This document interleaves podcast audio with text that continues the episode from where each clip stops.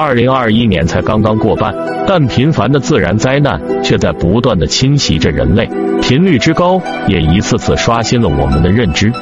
我们先来看一下这短短半年究竟发生了些什么。二零二一年，非洲岛国马达加斯加南部遭遇了四十年来最严重的干旱，一百一十四万人陷入食物短缺，每天都有人因此而死亡。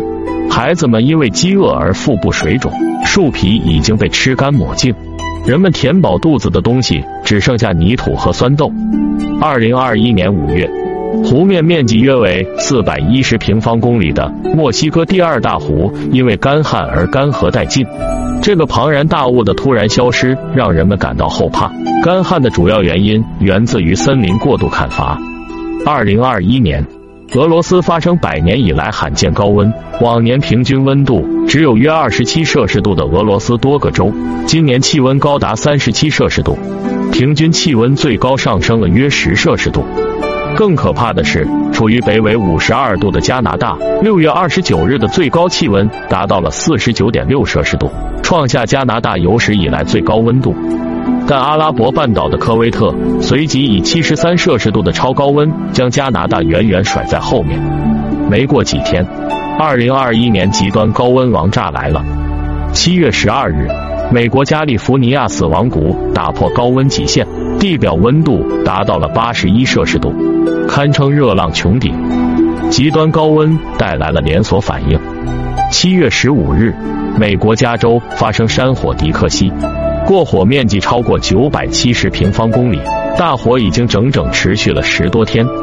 七月二十四日，意大利奥里斯塔诺省山区突发山火，三天内超过两万公顷森林植被、耕地、房屋等被毁，一千五百名居民被迫撤离家园。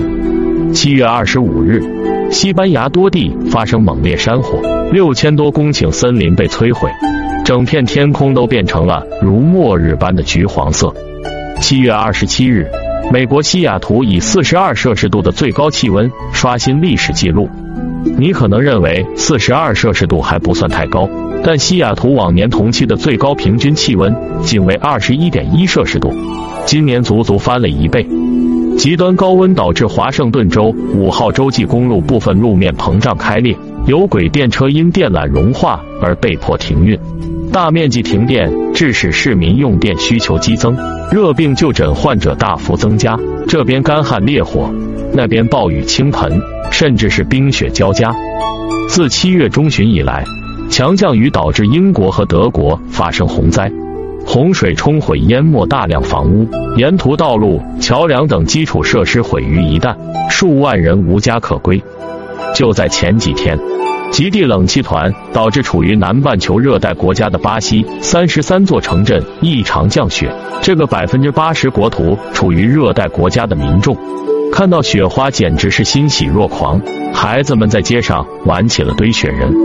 但欣喜过后，大家来看看几个关键词：巴西热带三伏天，七月降雪堆雪人。你能想象这样的气候有多么的极端和怪异吗？七月二十八日，美国阿拉斯加半岛以南九十一公里处发生八点二级大地震。美国国家气象局发布声明，此次地震引发的海啸可能在六小时后抵达日本北海道。二零二一年七月十六日，世界气象组织表示，温室气体排放引起的全球气候变暖，使得高温天气发生的可能性至少增加了一百五十倍。是啊。自有史以来，人类对大自然肆无忌惮的破坏，已经达到了灾难性的临界点。毫无节制的碳排放，对森林的过度砍伐，塑料危机，两极冰川融化，由此而引发的温室效应，直接导致了极端气候越来越频繁的出现。地球是我们每一个人类的家园，虽然现在我们无法阻止灾难的发生。但我们依旧可以尝试着改变未来，节约每一度电，珍惜每一粒水，倡导绿色出行，减少碳排放，尽量不使用塑料袋。这些都是我们在日常生活中能够做到的小事。保护地球，敬畏大自然。我们不追求我们所做的事有多么伟大，只希望看到此视频的人能将保护地球环境的这份信念真诚的传递下去。